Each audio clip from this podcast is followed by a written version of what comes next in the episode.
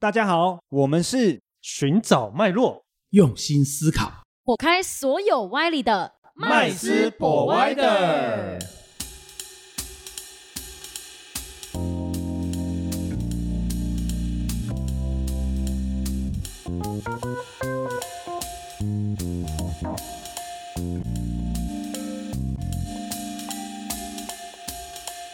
大家好，欢迎回到麦斯 Provide，我是麦斯。我是 Josh，我是 Rich，我是 Vanessa。我们今天想要聊这个，呃，连我都觉得一定要了解的东西，有点不飒飒，但是又不得不了解。因为我发现这个是趋势，但是我们每当讲趋势这种东西哦，就是呃，我们不见得会很了解嗯，哦。但是呢，如果你又选择去不不去了解的话，很快就被甩得很远哦。那但是我们不是这种跟流行的人啊，那只是觉得哈、反正不要被当韭菜对，然后现在第一是不要被当韭菜啦，哦啊，第二哈、是希望说能够在这一波哦这个趋势的风口上，我们也多少哦，诶为自己呃这个增加一些财富嘛。那说了这么久，到底是什么东西？其实就是区块链嗯，哦。那这个讲到区块链，很多人都想说，那区块链那就是加密货币嘛。嗯但是就是加密货币不是吗？就是买卖啊、投资啊，哦，加密货币呀、哦，当然没错哦。可是各位知道为什么我们要投资买卖加密货币吗？一定是有它的价值嘛，对吗？不然我们为什么要去买跟卖这个东西嘛？所以我觉得一定要先了解这个价值何来。所以我觉得今天要探讨的这个问题就是区块链。哦，那所以呢，我们今天的难得哦，有这个机会啊，哦，我们呢请我们的这个 Rich 啊，来帮我们解释一下，就是有关区块链的东西。为什么我要请他呢？哦，因为呢，他刚刚好哦，有在这个学校授课啊，然后有讲解相关区块链应用的一个部分。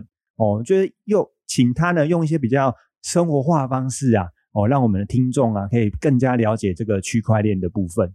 哎，Rich，那我就先问一个就是最基本的问题，我相信所有呃你授课的这些大学生也好哦，他们一定也是开门的，哎，开学的第一堂课一定就是问老师啊，现在外面新闻报的满天飞的东西，区块链到底是什么啊？没有啦，一般开学第一堂课学生不会问这个啦，会问说老师要不要点名，考试怎么对之类的。考？他说，请问一下，他都问评分标准，哎，好不好过？老师不要这样啦。现在学 现在学生这么市侩的吗？会哦，会哦，会哦，真的他们就会看老师的标准是他会什么看老师嗯一开始看你呃站上台的感觉，如果可以好聊好讲话，啊，有些就会问了这样子。哦对，那我们都很客观啊，我们会先公布整个学期的评分标准啊，都会有啦，这样子。那呃，其实区块链哦，回归正题哦，因为很多人一直误解哦，区块链不就比特币吗？对，就是加密货币。嗯，没有没有没有没有，区块链跟比特币是两回事啊、哦。也就是说呢，区块链呢，呃，应该这么说，比特币只是区块链的其中一项的应用而已。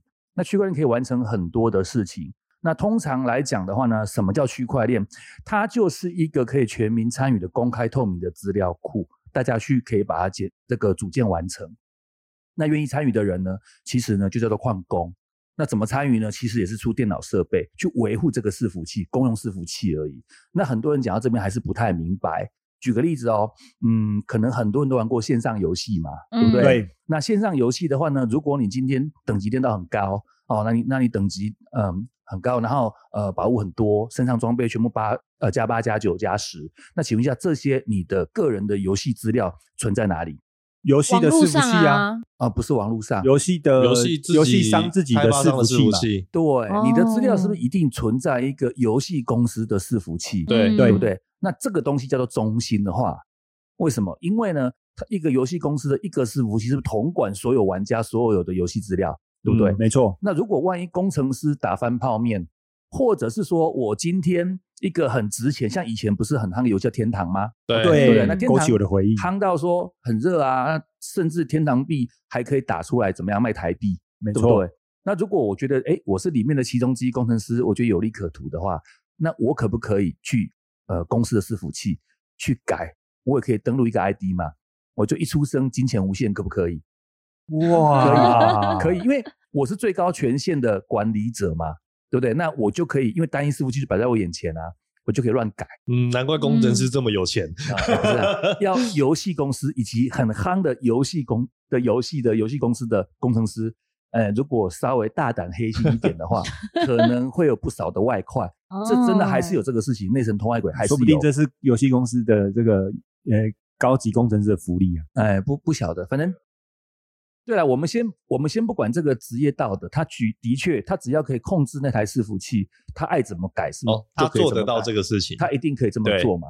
啊那什么叫区块链？就是说，区块链它是把所有的伺服器分散给每一个愿意参与这这样的一个，嗯，我们讲网络科技的人，这就叫矿工了哈。那把所有的游戏内容切割的很细，那当然不只是游戏啦，所有你也可以存在电脑里面所有的数位的资料，都可以存在这个公用、透明、公开的伺服器。那谁来维持？就是所有的矿工，所有出设备的人。那能不能乱改？当然不能乱改，至少要过五十趴以上的矿工同意，才可以去做一个更改跟调整。那么里面载的资料是不是很具那个公信跟说服力？对吧？相对是。对哦。那那 Rich，我可以请教一个问题吗？我打断你一下，就是刚刚你讲的，就是呃，本来游戏伺服器是一台主机嘛，就是在就比如说就是在呃主机公司这边嘛。是哦，那现在你刚刚讲的这个区块链，它变成是把是呃游戏公司的主机，然后把它分分散在全世界哦各地所有人的这个硬硬体主机上面吗？是这个意思吗？呃你可以把它理解为它像拼图一样的，每个人都是分得一小块细碎的一块。但是每个人因为运行了所谓的区块链的公用程式以后，大家所有的矿工变成互相联网，随时可以调出凑成一份完整的拼图。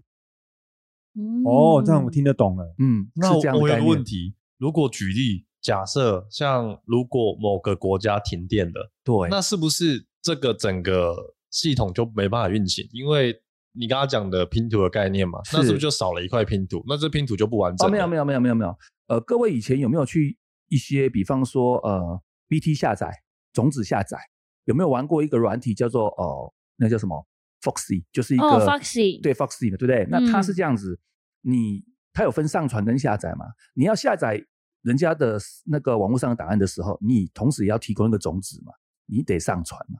那当然，种子越多，你下载速度越快。啊，那你去下载的，你去下载表示你有需求，可是你下载同时你也要提供你的电脑设备帮人家上传，因为人家有下载别的东西嘛，那是不是大家互助？我要下载我要的，我按下载的同时，那你的电脑也被 Foxy 就是应用成，你也去帮助其他要下载的人，你要提供帮他上传，甚至你可以上传你自己的一些档案，让大家是共享。其实它是个共享的概念，共享软体的概念啊。但是呢，你说你可不可以下载所有 Foxy 上所有玩家的档案？当然可以啊，但是可能要很久嘛，对不对？但是是可以这么做的。也就是说，区块链它其实就是结合这样一个科技。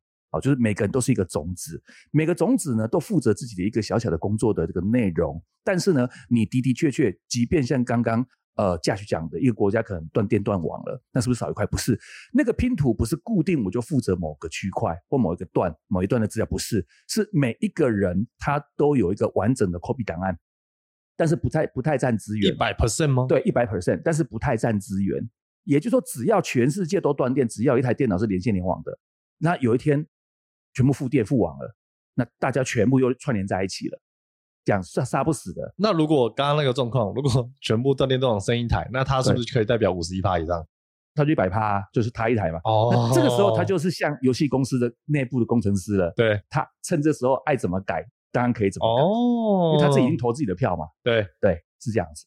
哦，所以其实区块链它呃，我如果这样理解的话，就是它是跟网络跟电力是完完全全绑在一起的，是如果缺一不可啊。因为我刚刚听这样 Josh 这样解释的话，如果这个世界没有网络、没有电力的话，你刚刚所谓的这个分散式的这个呃，就是资料库的这个东西是没办法、没办法法成立的没办法成立的了。当然了，那总比一个游戏公司公司打完泡面全部挂好吧，对对对对不对？比一台好啊。呃，完全分散投资。完全分散啊，对不对？就等于是说，大家共同运行区块链上维护它所有的资料。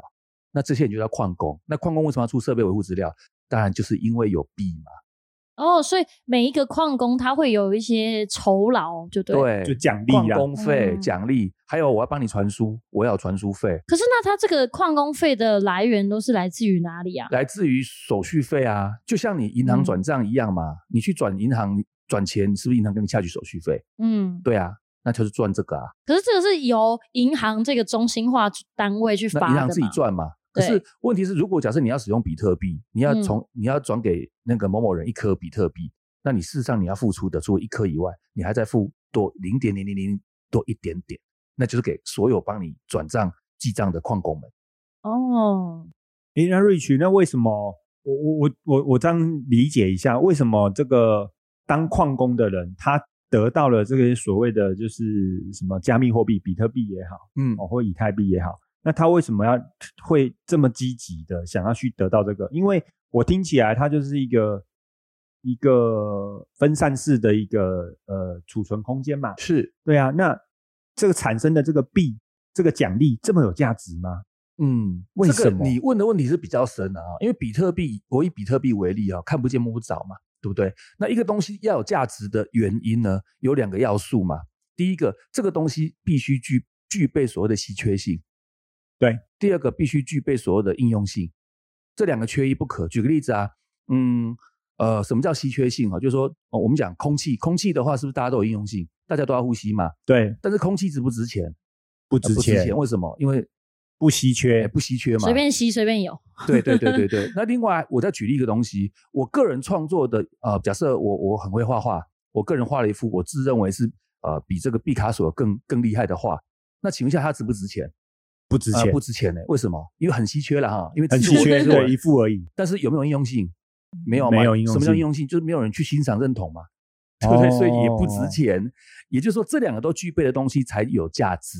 那至于值多少价格，那就看市场供需喽。哦，嗯所以我们稍微总结一下，也就是说，区块链它这个运行的方式，哦，因为它有应用，而且这个应用是应用是稀缺性的应用，所以呢，呃呃不是它本身是稀缺，它本身是稀缺，，对，然后它又有应用性，哦，又有应用性，对哦，所以它才会这么多矿工会去努力辛勤的工作，得到这些奖励。对，因为你看像比特币，比特币有稀缺嘛，因为它的规则就是最多是两千一百万颗嘛，那它有没有应用性？重点就在这里了嘛。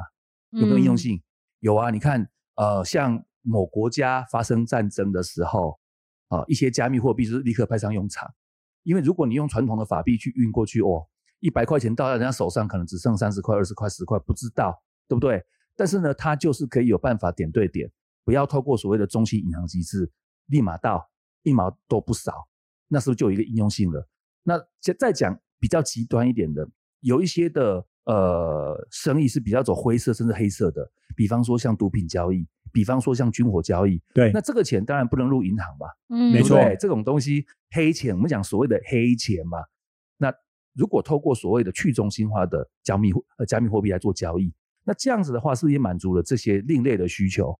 当然，这是我们不会去赞成这种事情啊，啊，只是说的确也符合了这帮人的需求，这样子。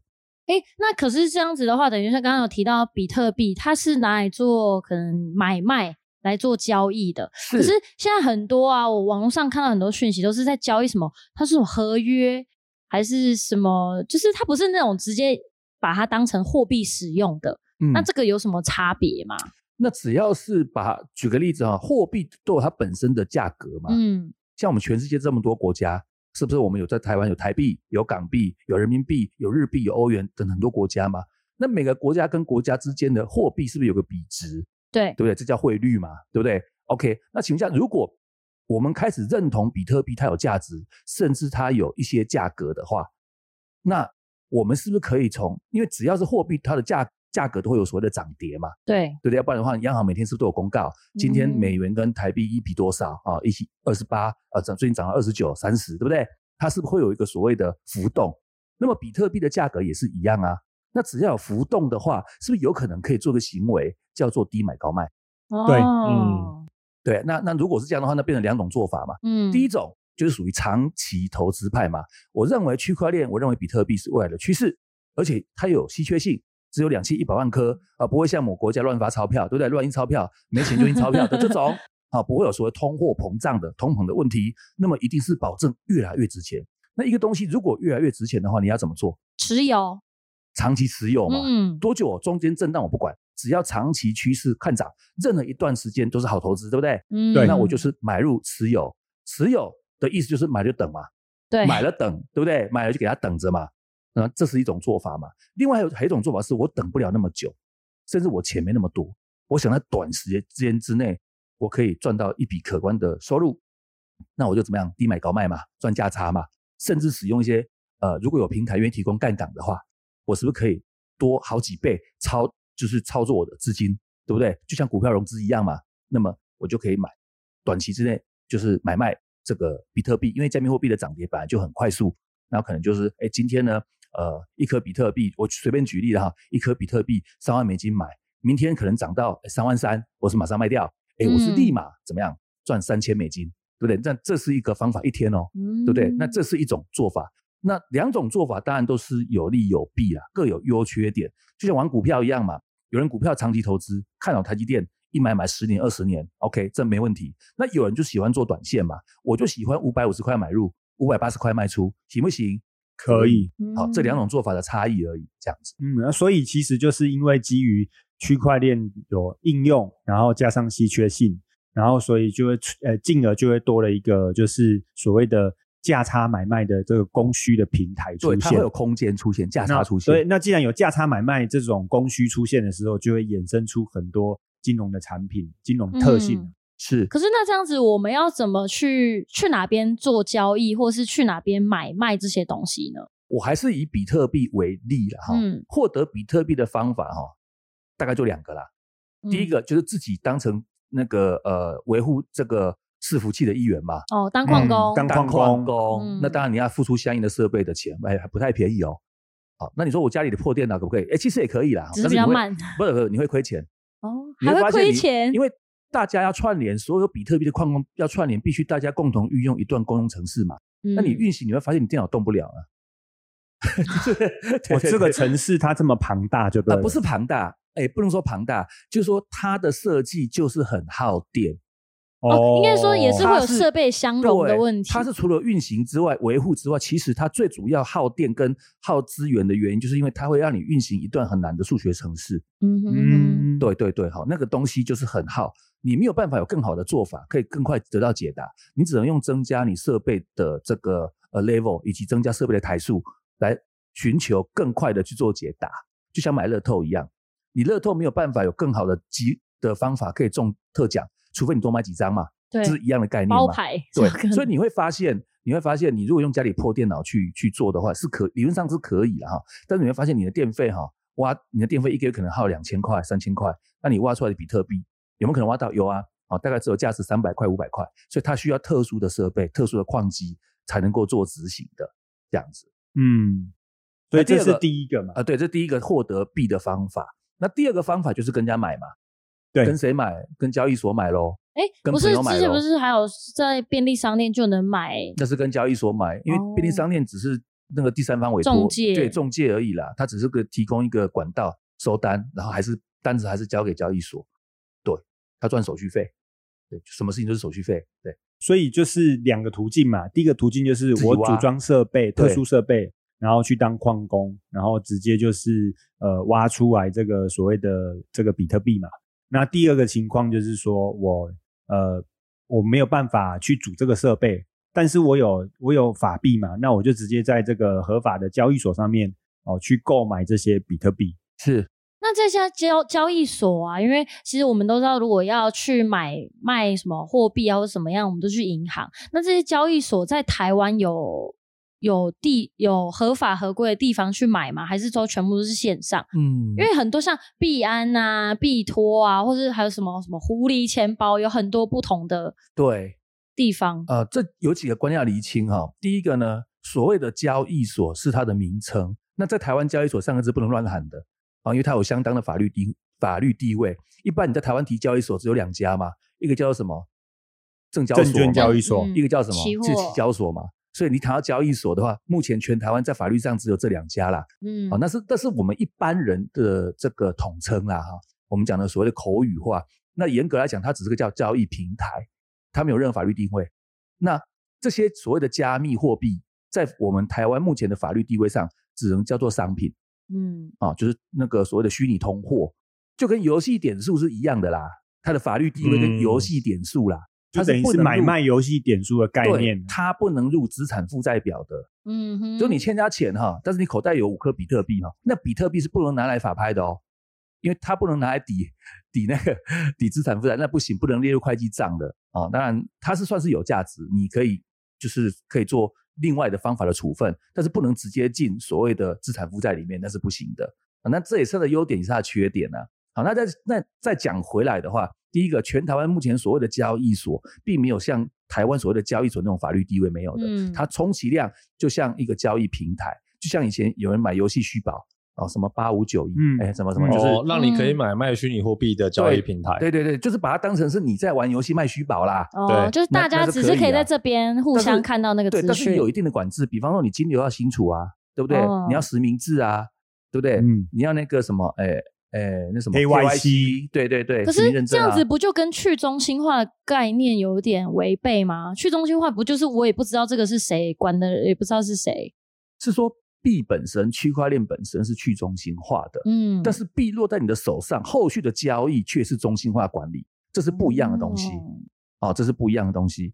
那钱包，嗯，应该这样讲，就是刚刚讲到了一个比较重要的一个地方，就是说钱包的部分呢，那怎么选择比较好？因为我们常听过，就是我现在买卖，或者是我得到这个矿，哎，这个币，那我到底要存放在什么冷钱包呢，还是什么交易所的钱包？什么热钱包？对，这这有什么差异吗？或者先讲所谓的冷热钱包哈，这很好分哈。热钱包就是随时连线的，随时连线的钱包叫热钱包。那冷钱包就是离线钱包，这样子啊。不过冷钱包的话，呃，外面有一些有在卖，直接硬体做给你啦。它是像那个 USB 那种东西，对对对对对，它就是插 USB 的这样子。那随便随便一个 USB 都可以吗？嗯，如果你会制作的话，可以啊。一般人不会啦，所以就只要买 b a n 啊，就是买现成的。那我先简单讲一下啊，第一个交易所的钱包，不要把它当成是你在存钱的、存资产的一个地方。嗯，它只是让你及时交易用的。那请你交易完之后，赶快把它领出来啊，不管是法币也好，不管是加密货币也好。这样子，为什么？因为你没有所谓的私钥。那讲到钱包，一定要讲到这两个东西，一个叫公钥，一个叫私钥。哦，公钥的意思，我先不讲里面的学术原理。公钥事实上，你可以把它视为是我们一般银行的账号。好，银行的账号，我要跟你收钱，对不对？我要跟你收钱，那我要给你我的账号吧？你汇钱给我嘛？要不然的话，我跟你收钱，我们又不碰面，那我怎么给你？嗯，邮局用寄的嘛，对不对？不知道。好，所以说。一定要给银行账号，所以公钥就是银行账号。那什么叫私钥呢？私钥就很像是你的身份证。每个人在区块链上都是匿名的角色，好，那只有唯一可辨识你确定是你本人的电子签章的部分，就是所谓的私钥，是这个样子。那如果私钥不见了，不就就等于没你这个人？对。但是我跟你讲哈，公钥也是由私钥推出来的，也就是说，任何人只要捡到这串数字、这段数据的话，他就可以控制所有钱包。就很像任何人只要捡到你的身份证，不用扫脸，不用不用不用刷脸都不用，他只要拿你的身份证去银行，他就可以把你的钱全部提走，也不用密码，什么都不用，因为谁叫你弄丢？嗯，对，所以私钥比公钥很还要重要啊。呃，对，有私钥一定会找得到公钥，有公钥推不出私钥。我只有你的银行账号，我根本不知道你是谁啊，没有用嘛。更何况我要收钱，我要到处去撒的，也会有这种人啊，对不对？如果对我怎么样怎么样，请爱心捐款这个账号，有没有？那都可以给，没有关系嘛。问题是身份证不要乱丢啊。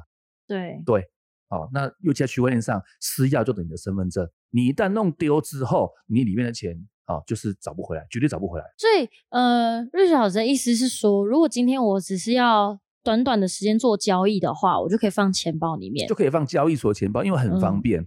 那不要把它当成是你存存资产的地方。那我资产的意思等于你没有私钥，你要把它转成法币。我先简单的讲一下，因为刚刚那个私钥的部分哈，因为你的你你是没有私钥，在在在这个交易所钱包里是没有私钥的。嗯，那私钥在哪里？交易交易所的权限的伺服器里。所以你们听过交易所被害钱不见？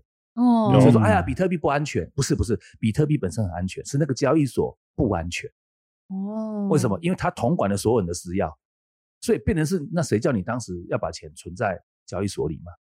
那你可以自己跟区块链申请一个私钥，对，钱放在那里。那我有个问题耶，现在刚刚就是 Vanessa 有提到一个，就是我们会在交易所上面去做合约买卖。嗯，那其实钱就已经会先存放在交易所里面了。对啊，那在合约买卖进行期间，可能不是短短的一天、两天、三天、五天，可能是长达一个月、半年甚至一年的时间。是那我们不是就冒着有可能会你想的，就是你想的，对，就是你想的，没错也。就是说，其实那我觉得这样子投资怎么会安心呢？因为它随时都有可能是零啊。所以你你只能做一个选择嘛，你就要选一些历史比较悠久、比较大、比较有公信力的交易所嘛，你只能这样选嘛，你要不然你没有其他的办法嘛。哦，那这样子其实回到我们就是刚刚讲的，那我反而会觉得，呃，长期持有放在所谓的这个离线钱包里面、或者是分散，哦，我觉得听起来比较分像分散会好分一点。散交易所是不是好一些？嗯总不会全同一时刻全是交易所被害吧？几个大的都被害吧？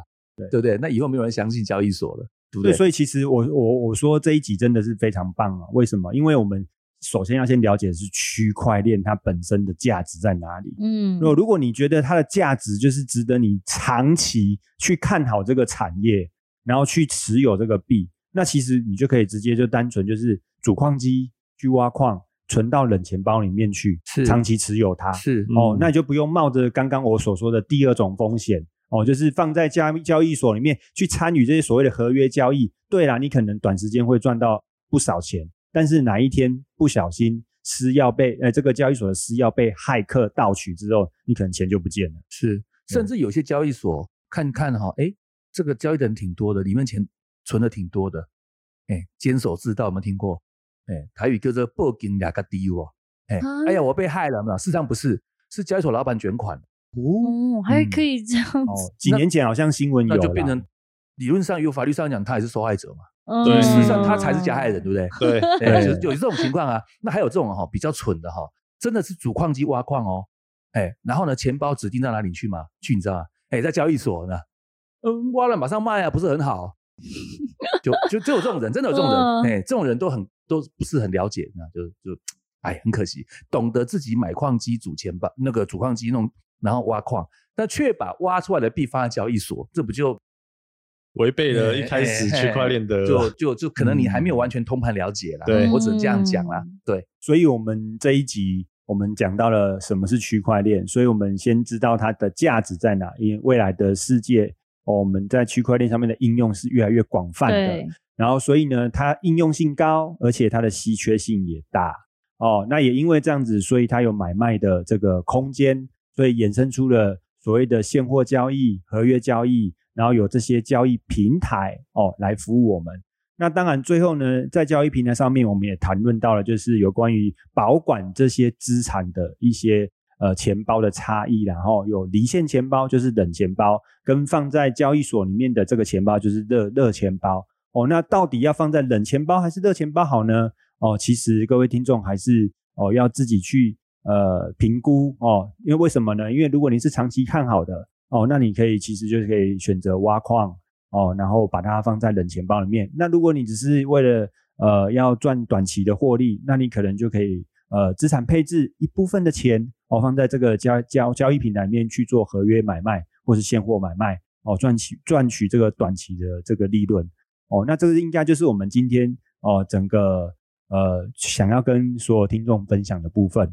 哦，那我们今天这个节目就到这边哦。我们再次谢谢所有的听众，谢谢各位谢谢各位下次见，拜拜拜拜。谢谢今天的收听。如果喜欢我们的节目，欢迎在 Apple Podcast 订阅留下五星好评，FB 粉砖追踪按赞，不吝啬将频道分享给身边的好朋友们哦。